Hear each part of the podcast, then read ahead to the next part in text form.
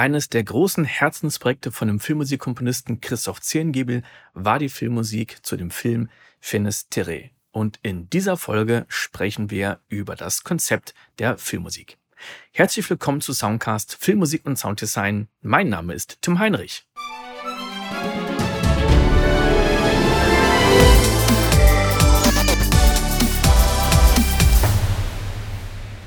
Natürlich dann wahrscheinlich auch ein bisschen festgelegt worden, musikalisch, weil du dann natürlich nicht sagen konntest, ach klar, ich äh, mache jetzt hier noch ein bisschen Granularsynthese und für da ein bisschen Synth-Sounds rein. Gut, die hätte natürlich von, von Band kommen können, aber mhm. natürlich ist man dann insofern schon festgelegt, dass man sagt, also der Großteil der Musik kommt jetzt wirklich vom Orchester und vom Chor. Ne?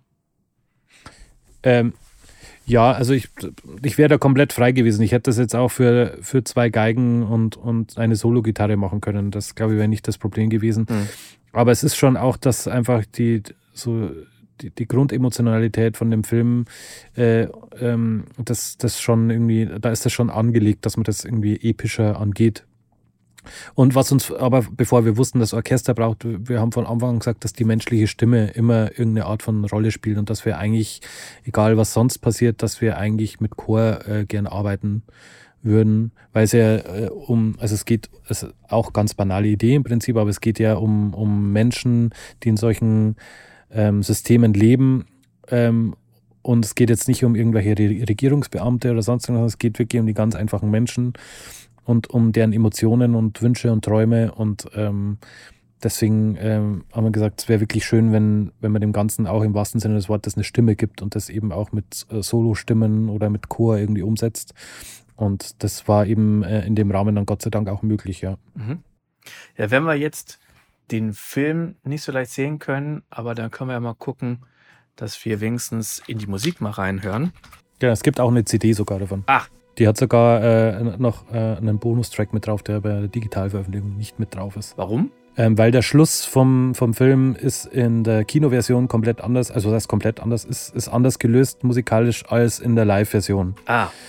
Ähm, und wir haben quasi den Schluss von der Live-Aufführung äh, mit auf die CD gepackt und bei der, also als, als Zuckerl sozusagen.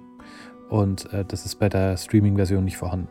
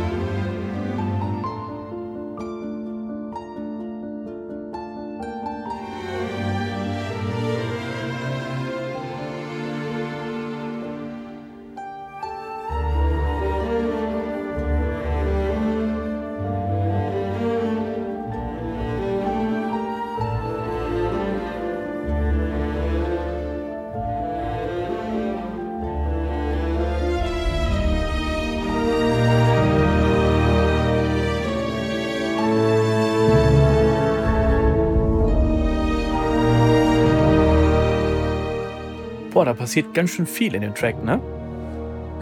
ja, genau, wie oft bei Prologen.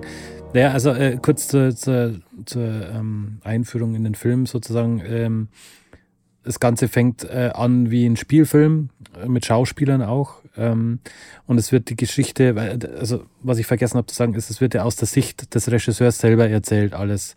Und ähm, äh, es wird am Hand so ein bisschen immer verknüpft mit, äh, mit dem Leben seiner Großmutter, die, die kurz vorher gestorben ist. Ähm, und die eben äh, diese ganze, äh, das ganze 20. Jahrhundert sozusagen äh, durchlebt hat mit allen politischen Wechseln und Kriegen, die es gab in dieser Zeit. Und äh, das ist sozusagen die Rahmenhandlung, ähm, an der der Film aufgehängt ist. Und es fängt am Anfang eben an mit so einem, wenn man denkt, das ist sozusagen ein Spielfilm und dann wird, wird damit gebrochen. Ähm, und man sieht dann plötzlich, wie eine Kamera wegfährt und man, wie der Tonassistent weggeht und so. Und dann geht eigentlich die, die, die eigentliche Doku erst los sozusagen. Ja. Mhm. Und das war jetzt die komplette Musik bis hin zu diesem Abbruch, also äh, bis, bis man dann in der realen Welt ist sozusagen. Ja. Und das, was wir hören, ist jetzt aber nicht die Live-Aufnahme oder die Live-Aufführung, sondern genau. wirklich Studio. Du hast das Ganze in Babelsberg aufgenommen? Genau wie eigentlich so ziemlich alles, was ich mache in Babelsberg, Filmorchester. Es ist eigentlich alles echt bis auf das Klavier. Ähm, deshalb habe ich zu Hause äh, noch mit, mit Keyscape quasi eingespielt. Mhm. Ähm, aber ansonsten ist alles echt, inklusive aller Glöckchen, Gitarren, Hackbrett, sonst irgendwas. Ähm, und der Chor ist der Filmchor Berlin. Genau. Mhm. Ja, es klingt auch gar nicht so krass jetzt nach Weltmusik. Man, man hört, dass das, das Hackbrett und, und die Gitarren und ansonsten ist es ja doch sehr, sehr klassisch. Also jetzt nicht so mit dem Hammer, hau drauf, wir hören mal zu, wir reisen jetzt um die ganze Welt oder so, ne, sondern es ist ja doch zum Großteil sehr klassisch, in Anführungszeichen. Genau, das, da haben wir eben am Anfang lang drüber geredet, aber es war relativ schnell klar, dass, ähm, dass die Musik nicht widerspiegelt, wenn wir jetzt in Nordkorea oder in China oder sonst irgendwo sind, weil es ja nicht, äh, äh also es geht ja übergeordnet um, um den um die Emotionalität mhm. des Erzählers sozusagen und die Musik bleibt immer komplett beim Erzähler und, und lässt sich nicht davon beeindrucken, in welchem Land wir gerade sind. Also war, das, das wäre zu banal gewesen. Ja. Banal und wahrscheinlich war es auch gar nicht nötig, weil man ja durch den Film weiß, wo man jetzt eigentlich ist. Eben, natürlich. Und genau, Hackbrett und, und Akustikgitarre, das ist für mich so der Inbegriff von, von bayerischer Musik, von Stubenmusik, wie man bei uns so schön sagt. Mhm.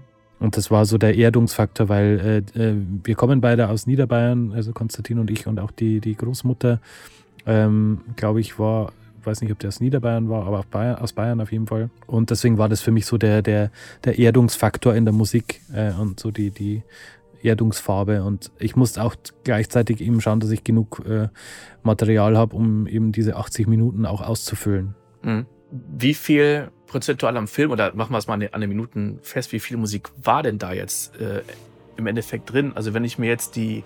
Im Film?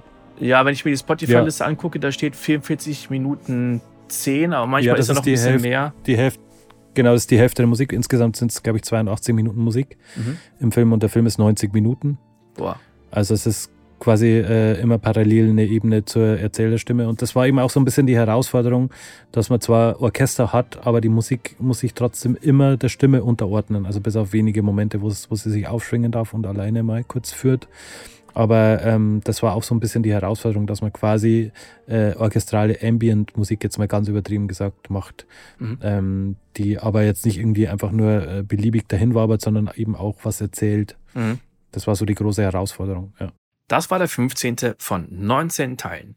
Im nächsten Teil geht es um einen Cue aus dem Kinofilm Mia and Me.